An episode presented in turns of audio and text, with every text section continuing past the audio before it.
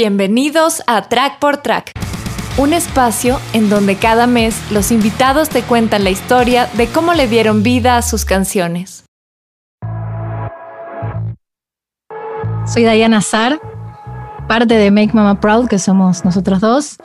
Y bueno, nos encargamos de todo, así que canto, toco la batería, toco el bajo, programo también, de todo un poco. Y acá Guille Porro, la otra parte de Make Mama Proud, que también es más o menos lo mismo. El rol que cumplo con el proyecto también es la batería, la guitarra, el bajo, las programaciones, grabar, componer. Y la verdad que nos complementamos por igual los dos, porque es eso, básicamente en donde pasa mucho de que a veces estamos en el proceso creativo y Dai termina tocando una guitarra que yo después la termino tocando en vivo o viceversa y bueno, y así se va armando todo. Y después mezclamos también. Y grabamos, y mezclamos. Y, mezclamos y mezclamos y mezclamos. Y no paramos de mezclar.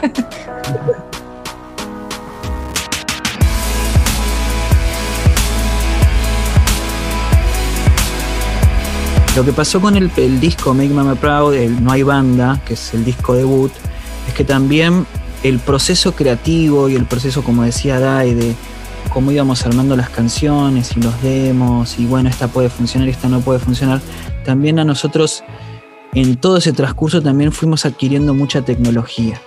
En donde también la tecnología ya sea terminar de armar nuestro estudio para grabar las baterías en nuestro espacio, o comprar los sintetizadores, o comprar la, viste, todos los efectos y los pedales y todas esas cosas, todo eso también se fue dando paulatinamente porque obviamente son cosas que cuestan dinero y además porque uno va aprendiendo en el proceso. Fuimos actualizando. entonces todo ese proceso, claro, todo ese proceso también se vio reflejado también mucho en por qué tardamos, a veces, entre comillas, tardamos en terminar el disco o en terminar la canción. Y aparte del primer disco, fueron singles. Fue una visión totalmente diferente a la que estamos haciendo ahora.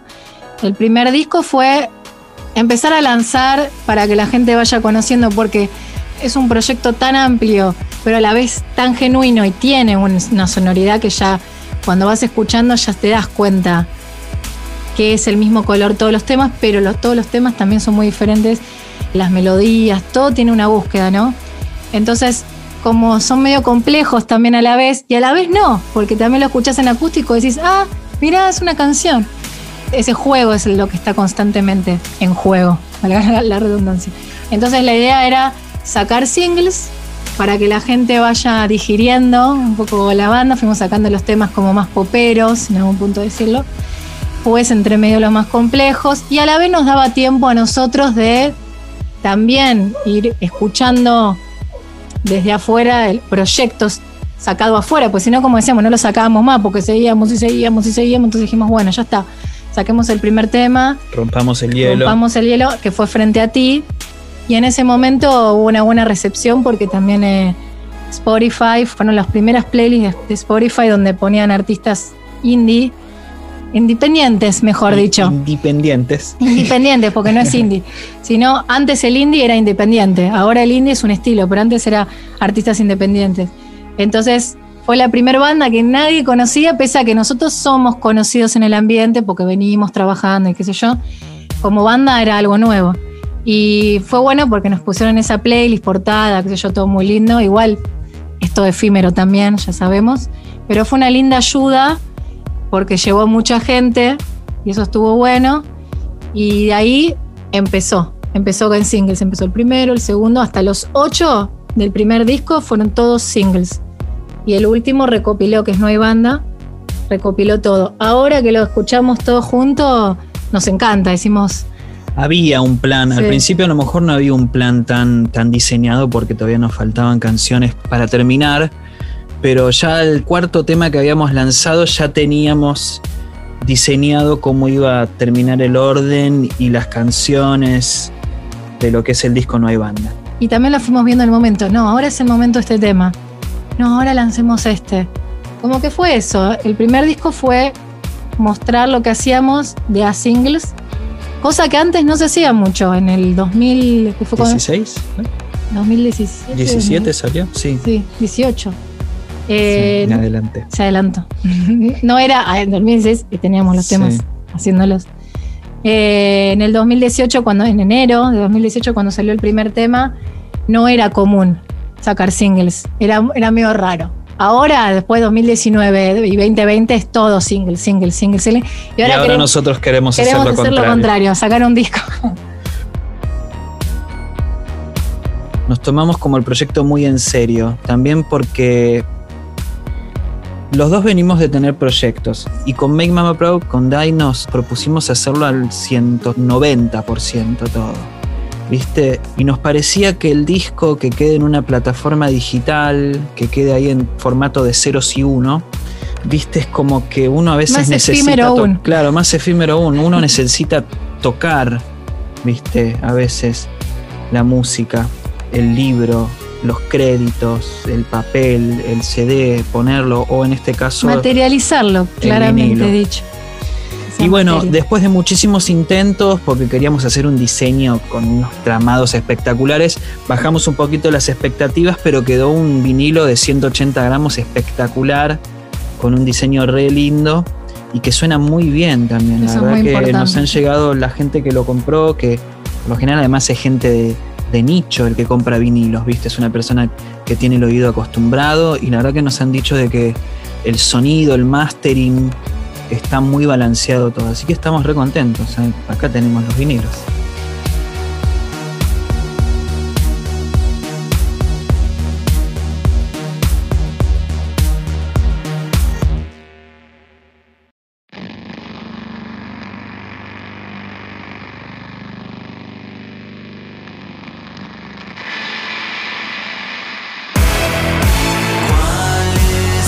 Sí, con Artificios pasó que, y que nos pasa con todas las canciones, siempre vamos buscando, como hablábamos antes, de la dinámica también, que haya dinámica en quién va a cantar y quién no canta. Bueno, si en esta canción vos cantaste el estribillo Dai, bueno, esta la puedo cantar yo, porque la verdad que inconscientemente, o bueno, sin querer, o porque justamente cantamos los dos, creo que eso también le da mucho respiro a nuestra música, viste que no es siempre el mismo cantante.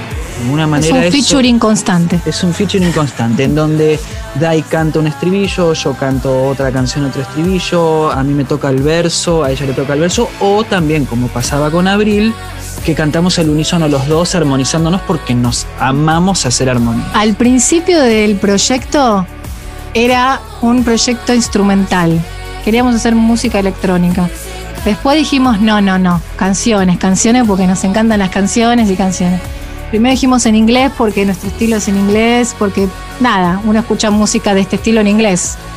Y después dijimos, no, no, no, español porque es nuestro idioma. Y está bueno también tener música en español, que eso fue una de las cosas importantes de, para destacar del proyecto, de que es música que se escucha capaz en otros idiomas, pero es en español y queda bien porque también se buscan las palabras para que no quede incómodo. Quede duro. Duro, viste que el, el español nuestro, más el argentino es más duro. Y buscamos siempre las palabras para que suene suave y no suene tan duro.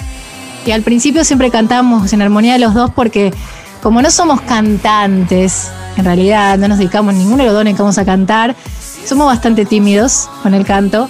Entonces al principio era bueno, todo el tiempo nos sostenemos uno con el otro porque armonías hacemos, Guilla en especial es, es un capo haciendo armonías, porque de chiquito ya cantaba con la mamá, siempre cantaba armonías y nos salía muy bien y se escuchaba muy bien las dos voces juntas, como en Abril, como en Garagou, armonizadas, viste, quedan muy lindo. Y después dijimos, no, animémonos, siempre un poco más, viste, nos, nos vamos empujando nosotros mismos. No, animémonos a cantar separados, vos la estrofa y cada uno tenga el momento de que canta uno y canta otro. Entonces, en Artificial, por ejemplo, canta Guille la estrofa y el estribillo lo canto yo sola y después nos armonizamos. La letra es una letra muy fuerte también, que la empleamos mucho en estas épocas que estamos viviendo ahora, en la que es tan importante ser uno mismo y va con otra vez con el concepto de la banda, es eso, ¿viste? Siempre mantener tu uniqueness, como se dice en inglés, Tu ¿no? esencia. Tu esencia, que sos vos, único. Entonces medio que el tema habla eso. Prefiero desencajar, o sea, de última, no voy a encajar en esto, que no me siento cómoda, no verme artificial porque es algo que se ve mucho en, las sociedades, más en estos presentes, en donde, todos tenemos que pensar de una manera de una manera o actuar de una manera o sentir de una manera, pero en realidad no. O sea, yo puedo pensar de otra manera y sostenerlo. Y esto es así como yo lo siento. Así que ese tema Sí, con ese mensaje. Con ese mensaje tan importante. Se armó una base también que tenga, viste, que tenga cojones, por así decirlo. Y la canción nació un poco de El Arpegiador, que ahí habíamos conseguido un Prophet 6. Lo tenemos acá al lado. módulo que estábamos como, "Ay, qué bueno cómo suena, y de pronto llegamos a ese arpegiador y dijimos, bueno, entonces con este arpegiador podemos, Sí. y después que hagan los cortes, el pam, el hit, pam. hits. Y ahí agarramos un sample de algún disco que no me acuerdo, en donde había unos hits de brases y los pusimos ahí. Y la canción empezó a tomar forma. Además veníamos de lanzar Frente a ti, que era un tema como más con sonoridad trap. Y bueno, queríamos como decir, bueno, también tenemos sonoridad rock. Entonces es un tema donde también las guitarras complementan muchísimo, muy inspirado en Depeche Mode, por así decirlo, en especial en el estribillo, con la guitarra con el slide, ¿viste? El... Toda esa cosa que es un recurso que usan mucho los muchachos de los Depeche Mode. Así que nada, bueno, la canción fue de alguna manera como todas. Nosotros siempre empezamos con el instrumental y después, viste, nace, nace la melodía y la temática ya la teníamos en mente.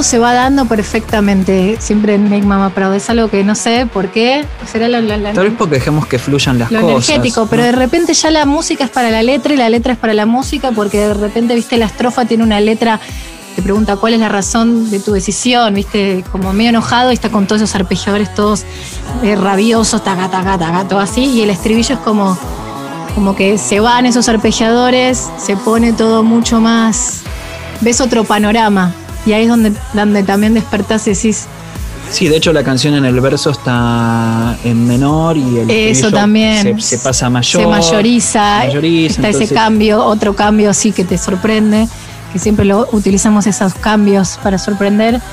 Y el estribillo es como que te da esa caricia de tranquilo, prefiero desencajar noviembre artificial. Y la otra voz de la, de, de la, La voz de la, de la inconsciencia. la voz de la inconsciencia que te dice puedo ser tu fragilidad, porque viste que cuando vos sos uno, a la otra persona cuando Lo pones lo pones incómodo. incómodo, viste, porque incomoda. Puedo cuando- ver tu fragilidad, puedo, Puedo ver- ser la incomodidad. puedo ser la incomodidad. Puedo, puedo incomodarte porque cuando vos pensás diferente o, o salís de la norma, a la otra persona es como que le, le- le haces unas, Un un cortocircuito. cortocircuito al, al, al, como decimos, sistema operativo que tenías antes puesto. Entonces, habla de eso y al final, bueno, esa cosa medio Roxette que amamos, porque tenemos esa cosa medio Roxette de las dos voces, ¿viste? Entonces, al final están esas dos voces que, que se armonizan y bueno, y termina taca, taca, taca, taca con... En vivo, Así, En vivo hay una versión Te mucho morís más polenta. hay muchas cosas de las que después nosotros nos hemos guardado para los momentos del show en vivo. Entonces, en Artificial, por ejemplo, la canción termina con dos compases del arpegiador, el pa pa pa pa pa pa pa pa pa pa pa pa pa. Bueno, en vivo sigue esa parte, se y pone, pum, se pone más rockero. En YouTube está la versión, así que eh, nada, eso también no, con Artificial, bueno, es una canción que nos gusta mucho. Sí.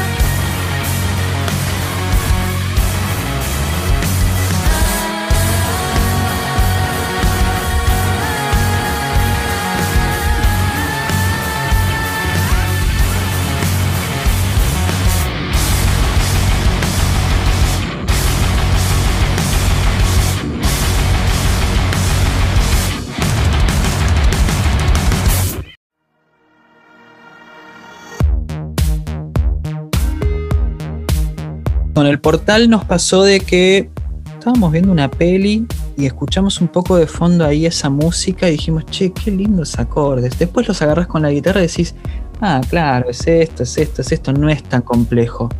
Y veníamos ya de lanzar frente a ti, y habíamos lanzado artificial. Y queríamos ahora, de alguna manera, mostrar que no solo hacemos canciones medio con color a trap y super rockeras, sino que también podemos hacer algo bien cool y nocturno y electrónico y bien minimal y sin batería, ¿viste? Sí. Y así fue un poco como nació el portal, con un ritmo muy simple, con un patrón de bombo que si te lo canto parece re estúpido, Pero ¿viste? Porque el hace bombo, pum, sí. pum, pum, pum. Pero el sample de bombo te pega, Claro. o sea, lo escuchamos en un montón de situaciones, diferentes parlantes, y son esos bombos que te pegan, viste, en el corazón y decís, sí, la verdad que estábamos muy conformes, porque es un bombo que llena, viste, lo que está ahí abajo es eso, digamos, es ese bombo, porque es todo electrónico, no hay nada en ese eh, de batería real y nada. Entonces, también buscamos que tenga la profundidad para que sostenga desde el bombo. Vamos viendo eso, que sostiene el tema. Hay, hay temas que tiene, no sé, frente a ti tiene un bombo más chiquitito, porque está el bajo. Este también tiene un bajo, pero tiene un bombo que te sostiene y está bueno. Así que, como decía Guille, estábamos viendo una peli Era de Imitation Game. The Imitation Game, era la peli. Está buena. Esa es la que Sí. estábamos viendo y escuchamos unos acordes ahí que dijimos, wow, qué lindos acordes. Y dijimos, bueno, tal vez podríamos Utilizar algunos. utilizar algunos. Y sí, ahí es donde surgió la inspiración con el portal. Y ese acorde que decís, si no me equivoco, que era El re. que, que, es, que mayoriza, el estribillo. no, sí, a nosotros nos fascina y es como que termina de abrir y de funcionar como un acorde resolutivo, por así decirlo, en el estribillo. Entonces, a veces la inspiración, como te decíamos, a veces la inspiración surge eh, con Dai que está tocando la guitarra, surge con una película que estamos viendo o surge con un sample que, que- que estamos secuencia. buscando o con una secuencia de un cinte o con un ritmo inclusive. Entonces, nada, el portal es una canción que nos fascina, a mí me fascina esa canción. Es como de la canción que si me dicen, che, ponete un temita de Make Mama Proud, yo te pongo el portal. Y, y- ¿viste? y los samples, como están ah, ah, con todos esos reverbs también. Eso estaba muy bueno. Agarramos los samples, porque no pones los samples igual. ¿Viste? Le buscas la vuelta para que no sea un sample así nomás que agarraste y lo pusiste. Nosotros siempre le buscamos la vuelta para adueñarnos de lo que nos gustó y tomamos referencia, lo adueñamos y lo ponemos en nuestra manera, con nuestro color, lo damos vuelta, le ponemos, lo cambiamos de tonalidad. O sea, no es que no nos gusta eso de agarrar un sample y dejarlo exactamente igual y listo, no, no. Entonces ahí, por ejemplo, Guille se mandó unos, unos reverse ahí que, que están buenísimos cuando lo escuchás, la versión, si la escuchaste la instrumental, se escuchan y vienen, van, pa, pa, la verdad que está muy bueno. Y la letra, a mí me encanta. Son letras que no tienen tiempo, son letras que la puedes escuchar dos años atrás cuando lo sacamos y tenían mucho sentido y lo escuchás ahora y decís, wow, sí, sí, es lo que pasa ahora, que es lo que también tiene un poco Gustavo Cerati, que nos gusta mucho, ese tipo de letras sin tiempo, que no es que hablan de algo que está pasando sociológicamente ahora y cómo se habla ahora y la moda de ahora, sino que hablas de algo mucho más, creo que universal. por así universal, es universal, entonces la letra habla de eso, de la búsqueda, Y de que a veces cuanto uno más busca, también entras, como dice la letra, en este mar de dudas. Como dice ese dicho en inglés que es ignorance is bliss, ¿viste? A veces la ignorancia es una bendición. Entonces, ¿viste? Un poco la letra habla de eso. Cuando de buscas, buscas, cuando estás- abrís ese portal en donde vas a un lugar donde eh, es un toda mar, la información. es un te- mar de dudas y ahí dice solo es tu locura, ¿no? Como que está bueno como cierra.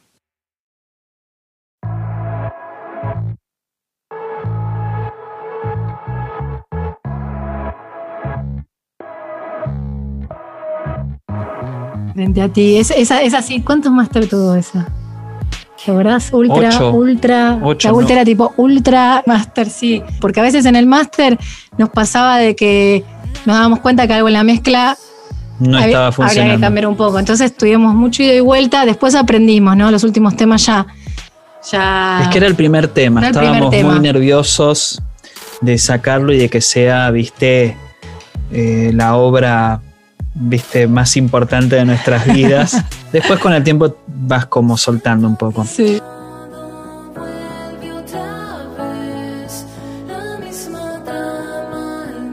Al haber sido el primer tema, la tecnología en ese momento con la cual disponíamos no era tan abundante como ahora. Entonces nos gusta mucho esto de la mezcla de lo electrónico con lo acústico. Y en la canción hay un ritmo como, o un contrarritmo, no sé cómo decirlo, que está en el segundo verso, que es una batería que tocó Dai que grabamos con un solo micrófono en el garage, que todavía no estaba acustizado, entonces tenía mucho room. Ah, bueno, Eh, eso quedó bien. Que hace una cosa así.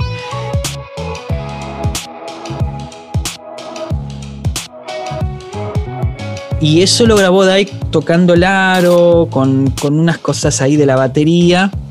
Lo comprimimos mucho para que también levante mucho el room. Y le hicimos unos, unos edits y unos cortes para que corte a seco, ¿viste? Y que quede, como se escucha en la canción, eh, que quede esa parte. Trillo El también estribillo tiene. fue medio un accidente, si mal no recuerdo. A veces los accidentes suelen quedar en muy buenas ideas, o ideas que te convencen más, mejor dicho. Y el estribillo estábamos viendo de agregar un, un hi-hat al principio y, y terminamos cargando un hi-hat que sin darnos cuenta estaba en tresillo. Cuando termina el segundo estribillo, yo me acuerdo que estuvimos luchando mucho porque ahí venía el puente. "Dame un instante", Que, que no estaba en su momento. que no estaba No. y que no sabíamos cómo formularlo. Entonces finalmente terminamos dejando un espacio de silencio. Viste, que amarte es así. Claro. un instante". Antes se y nos un tampoco po- te la esperabas. y eso. tampoco te la esperabas. Y ahí fue cuando también decidimos hacer el ritmo a la mitad.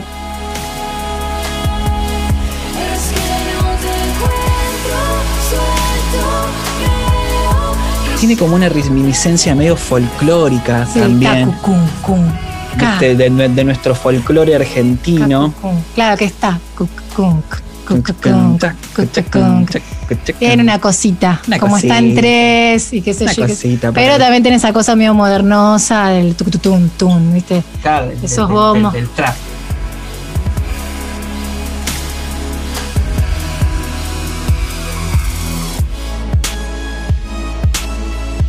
Después hay unas violas increíbles también.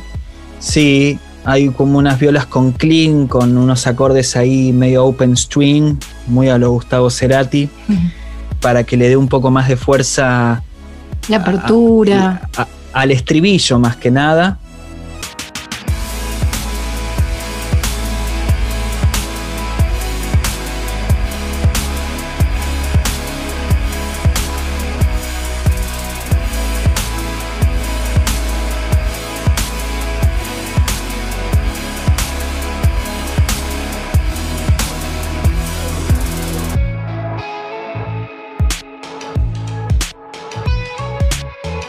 Piano ese que está tocado en el puente también fue un sampleo de que nos gustó, de algún sample que teníamos y pusimos esos acordes, qué sé yo, y ahí después se generó la melo. El preestribillo, Sí, que dije. el puente, no importa. Bueno, El siento Sí, que ese, el- preestribillo. el Sí. puente entre estrofa y estribillo.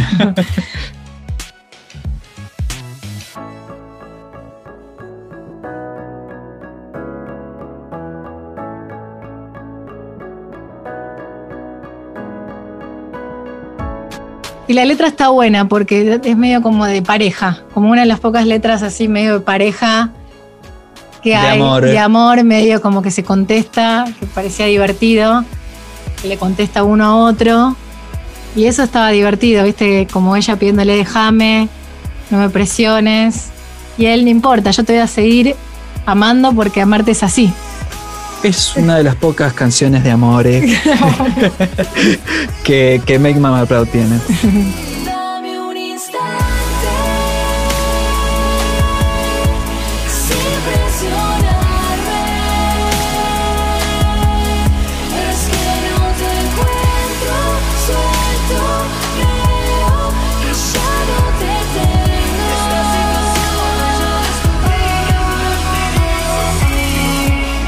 Después al final hay toda una parte, una coda, como con un plugin que hace con cuac, cuac, cuac, una cosa extraña. Habíamos comprado, comprado un, plugin que se llama I Wish de los Infected Mushrooms, que es bastante difícil de utilizar, Muy la difícil. verdad. Y que lo dejamos de usar, la verdad. Quedó ahí. Para ese tema solo. pero solo lo usamos para ese tema, que es el que tiene, que es un sonido que está al final. que hace un guau, guau, todas esas Ah. cosas. Esa cosita rara quedó ahí, quedó así medio loca, también tac, tac, tac, tac, con unos ritmos medio extraños.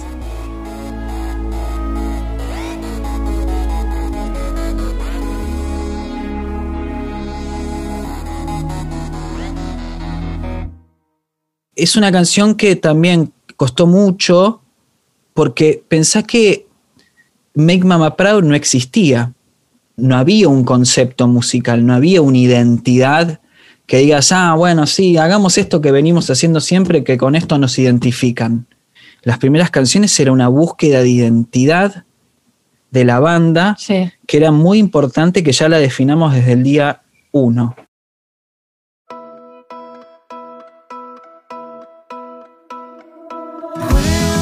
el cielo gris. Para llegar al sonido de, de la batería con Abril fue un proceso muy largo.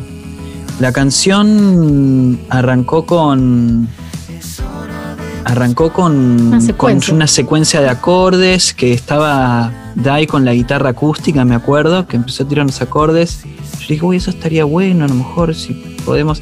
Y lo que nos había interesado era que no cumplía como con las métricas típicas de el primer compás un acorde, el segundo compás un acorde, el tercer compás un acorde, el cuarto compás un acorde y volvemos a repetir. Había como que la canción, si prestas atención, en el, el primer verso hay un acorde en mi mayor que se queda más de cuatro compases y después cambia y nos parecía muy interesante eso para tener dinámica en la canción. Y cuando empezamos con el ritmo de batería dijimos, bueno, hagámoslo lo más trabado posible, pero que puedas mantener la cabeza, viste, marcando el pulso, Sí. viste. Y por eso la canción empieza también con esos armónicos, el pim, viste, como para ya dejar marcado ahí cómo viene el tempo de la canción.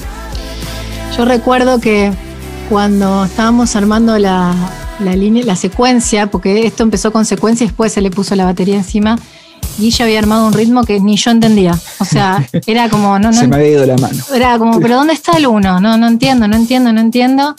Pero estaba bueno porque no lo entendías, pero lo entendí, seguías pero el seguías pulso. el pulso. Y eso, y eso era interesante. Es más, yo creo que este tema fue que estábamos viendo en Instagram un baterista y nos pusimos con el bajo arriba. Está, ser, ¿eh? así salió. A veces salen cosas que escuchás un ritmo un baterista y lo escuchamos y nos gustó. Y arriba me acuerdo que fue a ver, a ver, pa, pa, pa, pa, pa, y ahí después nació como la idea eh, desde lo rítmica. Por eso eh, esto que cuenta Guille de que estaba trabado. Después lo fuimos puliendo, por supuesto. Al principio, por lo general, cuando empezamos a componer, terminamos escribiendo los ritmos. Sí. ¿Viste? Donde grabamos las baterías lo tenemos en otro espacio. El estudio donde mezclamos es en el espacio donde estamos hablando ahora. Entonces terminamos siempre como escribiendo un poco el ritmo para escucharlo. Y después a veces pasa de que nos gusta cómo queda los sonidos electrónicos, como pasa con la canción El Portal, que termina siendo una base netamente electrónica. Y queda. Pero con Abril sentíamos que era una canción que ameritaba tener elementos más acústicos Sí. también, por el tipo de canción. Por eso la guitarra acústica también, que sea una cosa también, porque es una canción dulce también. Entonces me acuerdo, bueno, estaba todo ese ritmo secuenciado medio trabado y le fuimos quitando. Quitando, quitando, agarrando otros samples, haciendo lo mismo, pero más chiquito, más minimalista. Nosotros siempre somos de poner todo, todos Bien. los arreglos, todo y después sacamos. Técnica sustractiva. Nosotros ponemos todo y después vamos sacando, sacando, sacando. Eh, y eso fue con Abril y después el proceso de grabación de Bata también fueron varias veces que lo grabamos. Fueron muchas instancias Sí. la batería porque, como decíamos antes, la tecnología a medida que pasaban las semanas y nosotros íbamos adquiriendo más tecnología, en ese momento Adai la empieza a sponsorear Feisty, los platillos que son impresionantes. En su momento también había comprado una batería Gretsch. Entonces, de pronto, la primera batería la grabamos con unos elementos, pero después conseguimos unos micrófonos más. Entonces, volvimos a grabar la batería. Abril, si no me equivoco, la grabamos cinco o seis veces la batería. Porque o, o no nos gustaba el. Las dos más importantes fueron una que la grabamos en el cuarto, en casa de, de mis padres, En la en la habitación. habitación, un cuarto chiquitito, porque queríamos que sea chiquito y ya tenía la Gretsch. que sea seco el Sí, sonido. teníamos la Gretsch, la llevamos al cuarto, subimos porque estaba, el estudio está abajo. Lo subimos todo y es todo un cuarticito chiquitito y teníamos pocos elementos. Y teníamos creo que dos, dos micrófonos y uno lo usamos de room que lo metimos en el baño. Que una fue esta, minimal, que pusimos el micrófono en el cuarto, pero yo la batería le mandé taca, taca, taca, como mucho Ghost Note, que estaba buenísimo, era lo mismo que está ahora, pero con- constantemente con Ghost Note y había llenado mucho. Entonces después lo reescuchamos y dijimos, no, pará. Lo mismo más, más minimalista de. Entonces ahí empezamos a hacer esta cosa tupa, lo que está en la estrofa y con esos hi-hats más. Todos esos hi-hats que son cortaditos, pero más minimalistas. Y ahí la volvimos a grabar y ya teníamos los platos nuevos, ya teníamos la bata más microfoneada. Y, Y después viene el- todo el proceso de edición y de mezcla, Claro. ¿no? Que ahí nos gusta mucho trabajar con que el audio tenga carácter, por eso a veces ¿viste? se siente que todo tiene como un poco de distorsión, de grano, de transientes, ¿viste? De que también, ¿viste? El golpe, ¿viste? Sea como un látigo que te golpee, ¿viste? Entonces, es un proceso muy largo, la verdad, porque además no es que estamos todos los días 24/7 sobre la canción. A nosotros nos gusta mucho dejar que las cosas decanten, dejar que el oído descanse, además de porque también producimos y trabajamos para otros artistas, entonces Pero hay momentos de mucha obsesión que sí, ponen, nos ponemos todo el tiempo y nos damos cuenta que vamos a hacer tres días con el redoblante de un tema y decimos, para, para, porque no. Y lo escuchamos en un lado. En su momento teníamos estudios separados, yo tenía otro tipo de room y lo escuchaba de otra manera y cuando veníamos acá lo escuchamos de otra manera, estábamos todo el tiempo escuchándolos, Balanceando. balanceando cómo lo escuchábamos hasta que después utilizamos un programa para equiparar los dos estudios también para que yo no escuche un tambor porque mi estudio tenía un, una acústica un- diferente. Una acústica diferente, escuchaba de otra manera, totalmente el tambor a como lo escuchaba acá, entonces después utilizamos con un plugin donde pudimos Te hace una especie de... equiparar los dos estudios y ahí mejoró mucho más como el ida y vuelta. Y Abril, por ejemplo, la parte final, que es como una parte medio progresiva, fue una improvisación ahí en la bata. Sí, quedó así. Quedó así. Nos gustaba esa cosa de que, viste, la letra de, de Abril dice nada cambiará si te quedas en, si te quedas en el mismo lugar. Y nos gustaba esa cosa de que el segundo estribillo, cuando ya se estaba terminando la canción, de que justamente si querés que las cosas cambien, tenés que cambiar de lugar. Y por eso también está ese final que ah, funciona como una coda musical en donde cambia todo. Todo. Cambia todo. y están esos canción. acordes, como hablábamos antes, que te impresionan. Si ah, esto acá van a otros modos, va a otro Exacto, lado. Cambia de modo, Y exactamente. también el bajo se queda tananana, tananana, tananana, tananana. Y, medio también- tool. y te, y te descompagina, ¿viste? Todo el tiempo es como que te va sacando, pero vos podés mantener lo que decíamos, siempre pi. El pi. pulso. Así que básicamente eso. Y lo que decías del- de la bata es que tiene samples también, aparte de todo. Arriba tiene secuencias y samples que están y cosas que salen, que Que entran, van que complementando. distorsionan. Que complementan. Nos gusta mucho complementar eh, la batería con elementos electrónicos. Eso es algo que siempre nos gustó a los dos. Y cada día lo, viste, lo vamos como puliendo cada vez más ese, ese recurso.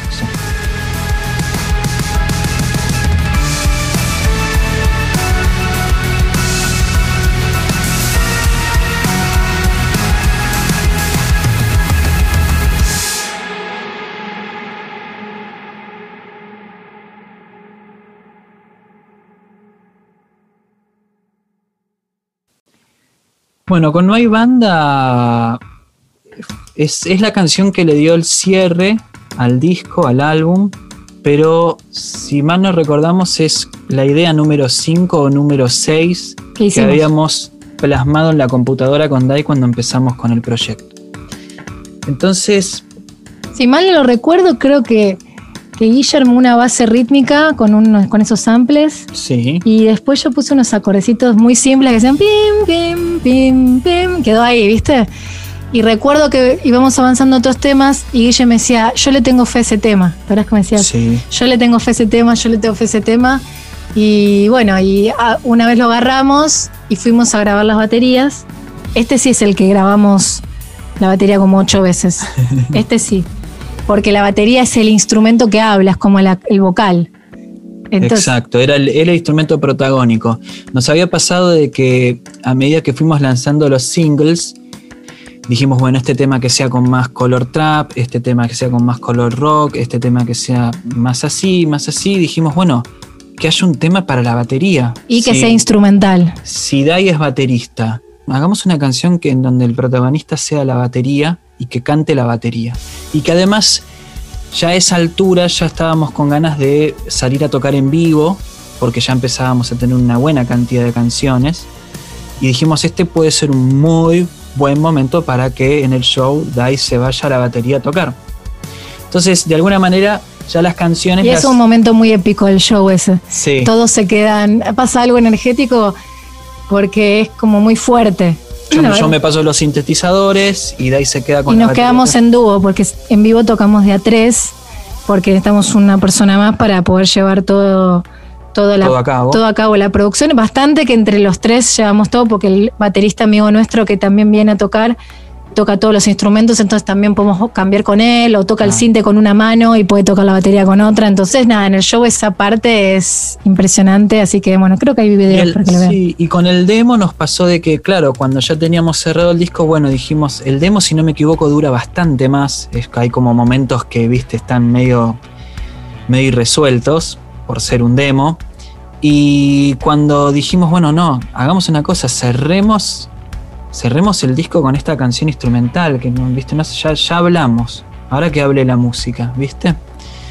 Y ahí hicimos como una reducción en donde también ya pensábamos en decir, bueno, esto en vivo no va a durar dos minutos, esto en vivo va a durar mucho. claro ¿Qué es lo que hacemos después? Hicimos, en vivo hay una versión en donde hacemos un intermedio donde Dai termina tirando unos samples con unos acordes desde la batería electrónica y bueno, me estoy yendo por las nubes, pero la idea fue como hacer una versión súper resumida, instrumental y contundente. muy, muy contundente y esta sí grabamos Y la batería la grabamos mucho. Al principio fue una grabación medio así de todo de corrido y con muchos feels. Todos esos feels tocados todos juntos, como una improvisación fue. Y quedó así la improvisación.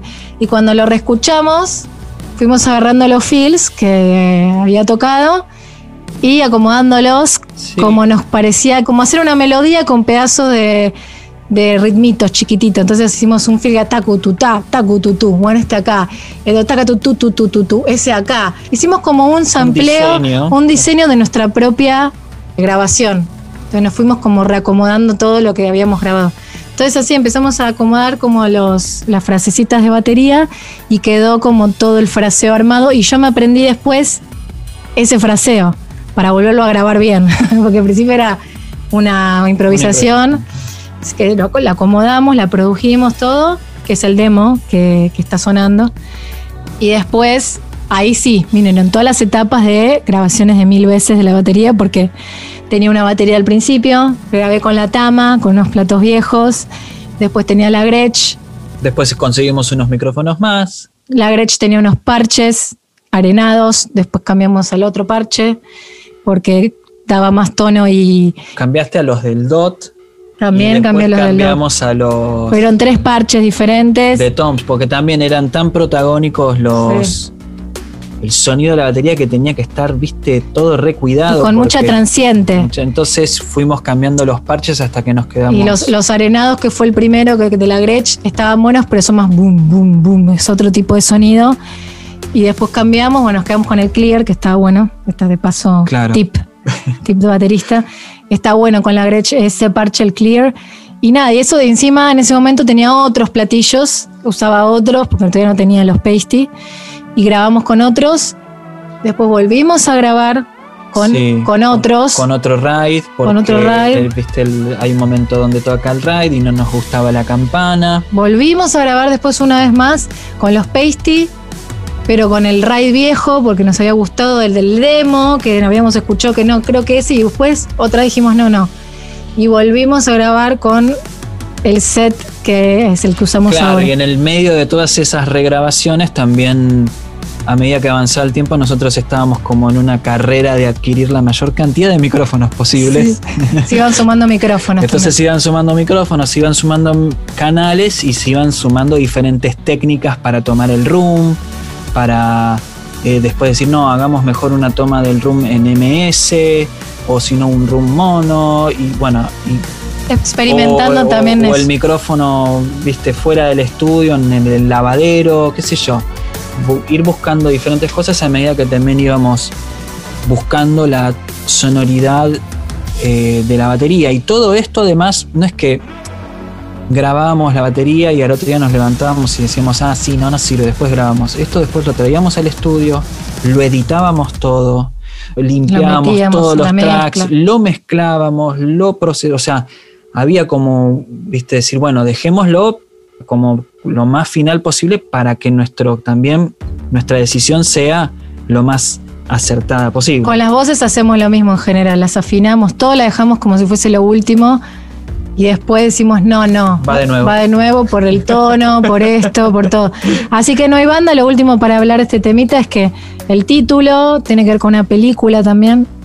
En momentos cinéfilos que, que yo tenía en su momento escuchaba, me gustaban mucho los soundtracks de David Lynch y las pelis de David Lynch, que es un director.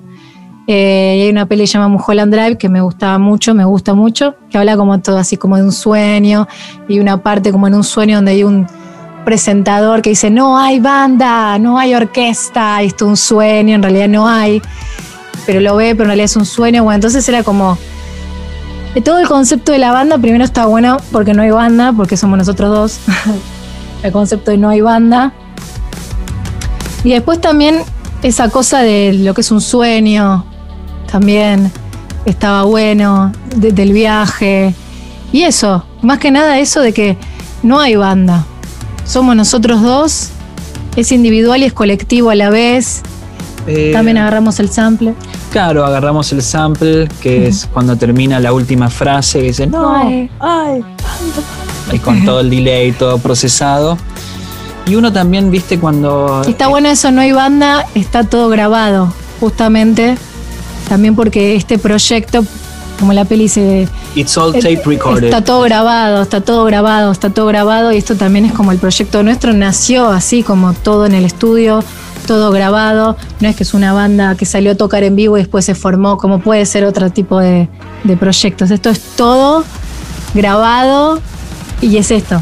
Sí, que cuando entramos en también en ese estado, en esa etapa de creación, de alguna manera uno entra como en un estado de sueño, ¿viste? Te vas a otro lado y donde el tiempo puede y pasa de otra manera, tu sensación con el tiempo cuando realmente entras en conexión creativa, donde los dos entramos en esta cosa como de un sueño, en donde, vuelvo a repetir, el tiempo se detiene o se acelera o se alenta y vos estás ahí en un trance en donde nos parecía que de alguna manera todo eso le daba un cierre muy bonito para nosotros, Sí. ¿no? Para ponerle Para- título también al disco. Sí, pues, cerrarlo con un moñito al disco y, y que se termine, como para también, ahora que tenemos la identidad creada de Make Mama Proud, porque hoy ya lo podés escuchar y lo podés ver con las visuales, con los videoclips, hoy ya tenemos también un punto de partida Para lo que se viene. para lo que se viene, que está buenísimo.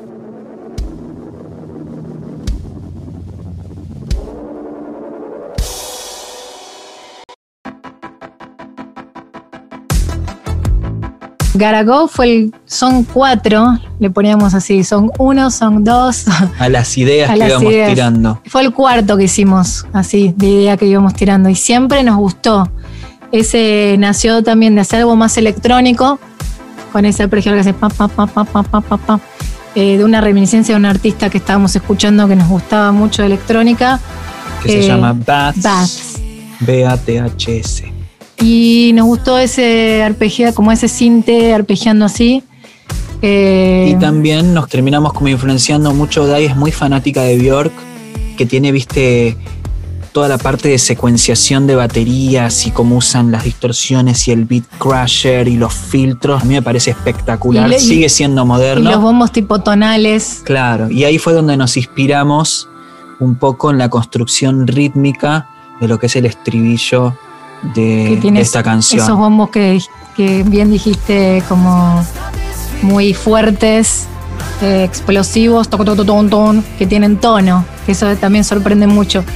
Y después de armar toda la secuencia y le, le grabamos como una batería real que tiene ese groove, porque tiene ahí...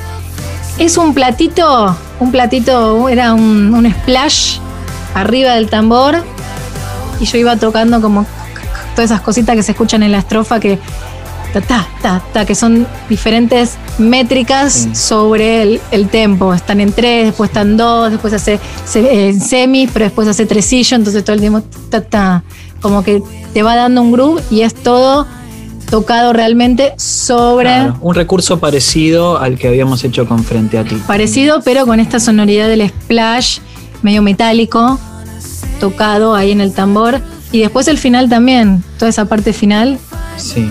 que es súper extrema. ¿Esa la tocamos en la batería o la hacemos ahora en vivo? No, hay un layer de batería. Hay un layer. Hay un layer de Hay batería que, Hay que, layer con layer. que- que decidimos tocarlo, grabarlo sin bombo, de hecho. Ahí creo que tocó solo lo que es platillos Claro. y tambor y los toms. Porque era tan fuerte la presencia que queríamos que tenga de, la, de los bombos electrónicos que no hacía falta que haya un bombo molestando. Entonces ahí Dai terminó de grabar para terminar de darle ese elemento orgánico que necesitábamos porque no nos convencían tanto los hi-hats electrónicos en la canción, se nos terminaba de poner muy fuerte, entonces Dai terminó tocando la estrofa, a la sí, mitad, sí. si mal no recuerdo, el hi-hat y eso Todo le eso. termina de dar un poquito más los platillazos porque también es una canción donde al final termina teniendo un momento bastante rockero. Hacemos mucho eso nosotros, de grabar, por ejemplo, sin el bombo de repente. Porque ya está el bombo electrónico y no se necesita un bombo más, más un bombo más. Y en especial por problemas de cancelación de fase, de Tal cual. mucha edición, o de a veces que, viste, querés tener los rooms sin el, sin el bombo. Querés que, viste, querés levantar los rooms y, y se te complica. Nada, se te complica el tratamiento. A veces lo hacemos, a veces, a veces sí, a veces no. funciona, a veces decimos no, hay que ponerle el bombo porque el groove le da al bombo, le da un groove. O a veces en este ya con hacer con el hi-hat el, el groove ya, ya está, ya eso era lo que necesitaba, más la parte de la primera estrofa. Y el final también, esas explosiones del final, toco, toco, toco, toco, todo eso también agregamos unos platos y unas cosas que en vivo después lo tocamos todo con bata real full.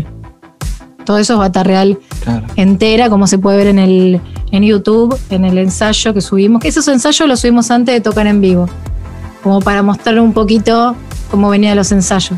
Después ya fuimos tocando en vivo y ya se aceitó la máquina Sí. y sale increíble, la verdad que está buenísimo. Este ojo también se grabaron muchas veces.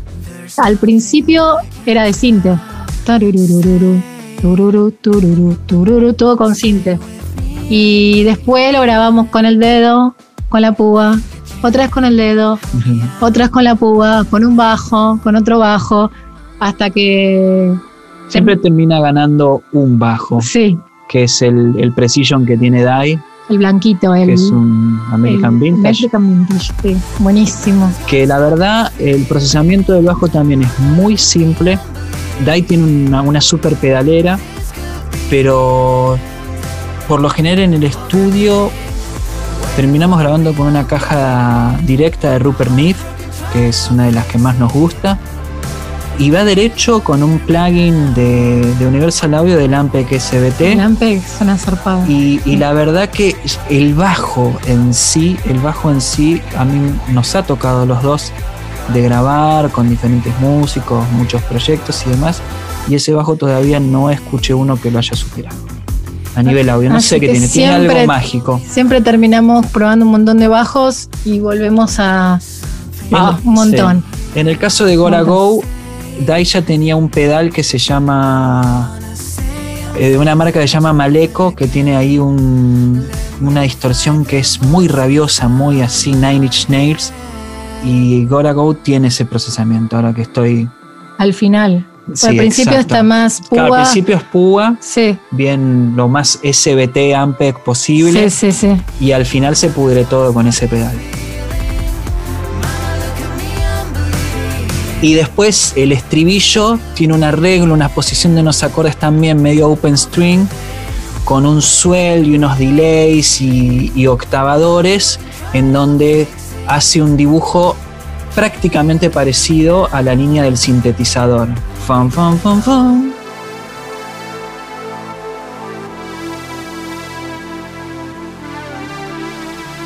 Después el tratamiento de las guitarras, si mal no recuerdo, los audios de guitarras terminaron siendo procesados de manera digital. Eh, estoy seguro que puse el POG, ahí el octavador, para reforzar en la parte final el pam pam pam pam pam pam pam pam pam pam pam, toda esa parte. Está todo muy editado eso, para que tenga esa sensación mecánica de, viste, de ametralladora La ametralladora. sonora, ¿viste?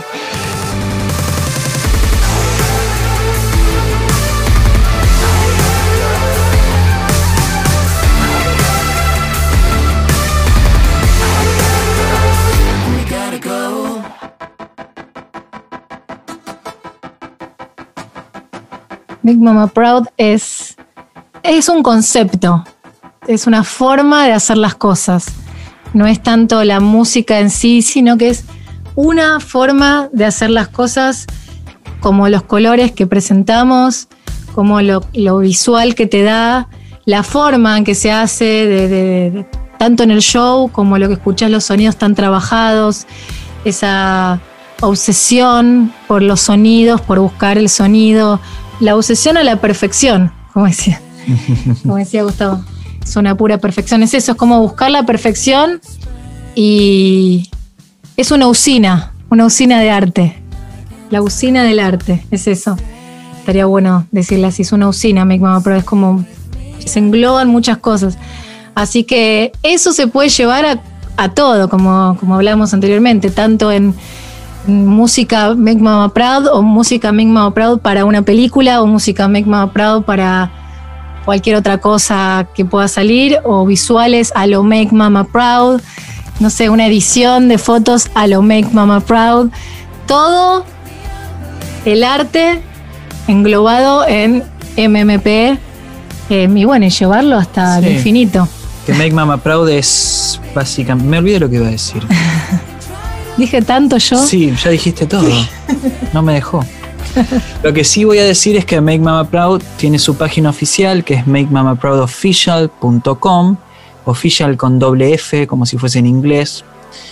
Tenemos Instagram, Make Mama Proud Official, en nuestro canal de YouTube pueden ahí ver todo esto que venimos hablando de las versiones extendidas, de los videoclips y muchísimas cosas que no comentamos. Lo pueden encontrar ahí en Make Mama Proud Official. Twitter, lo mismo. No somos muy tuiteros, pero van a encontrar información.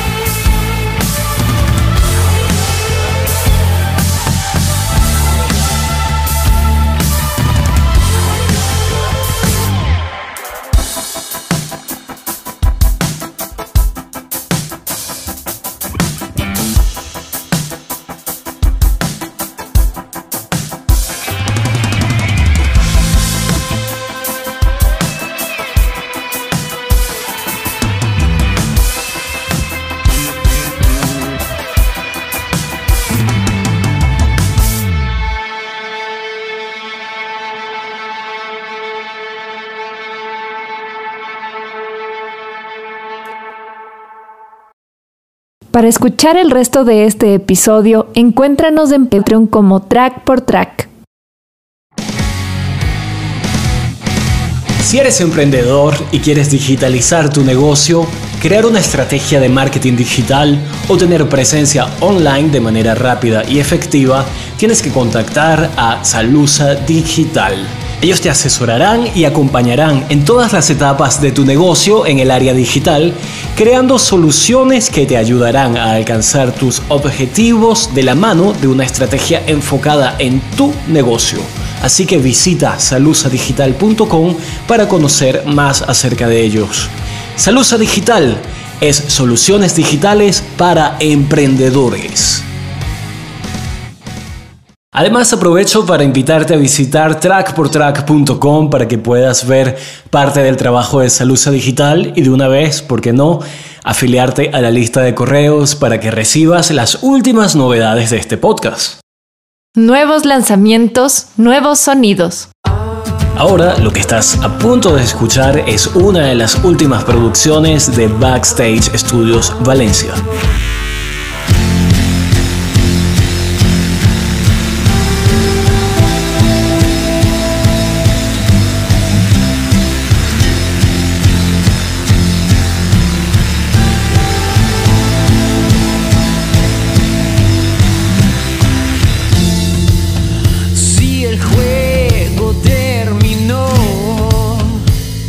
Hola, les saluda Reis y quiero presentarles mi nueva canción Seguiré, el segundo sencillo extraído de mi álbum Pies al Camino.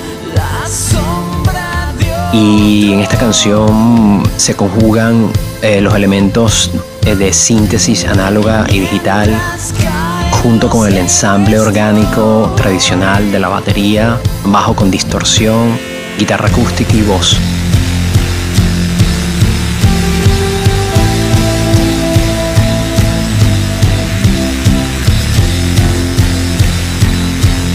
Los invito a escuchar y conocer mi nuevo tema. Seguiré a través de mi canal de YouTube Reis Música o a través de mi portal reismusica.com. Gracias. Saludos.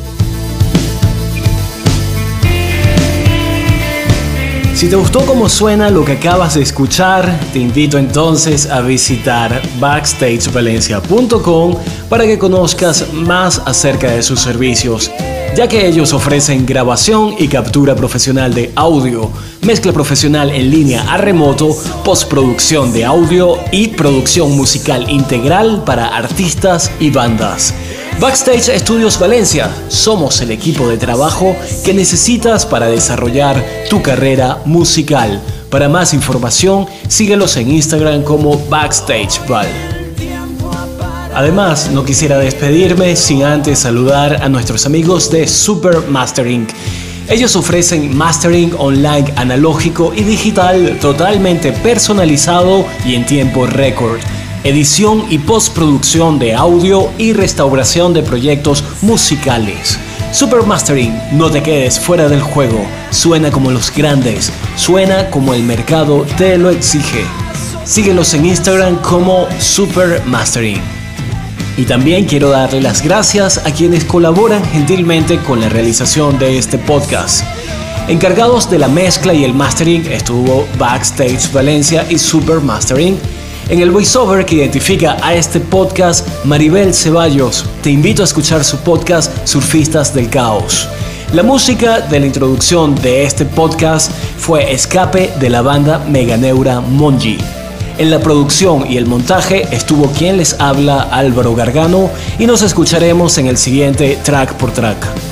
Si te gustó este episodio y quieres enterarte de todas las novedades de este podcast, visita trackportrack.com y suscríbete a la lista de correos. ¿Qué tal muchachos? Le habla Acosta de 123 Sonido Podcast saludando a nuestros amigos de Track por Track. Ya saben, vayan a Spotify, escuchen Track por Track, después 123 Sonido y ahí vamos. Saludos gente.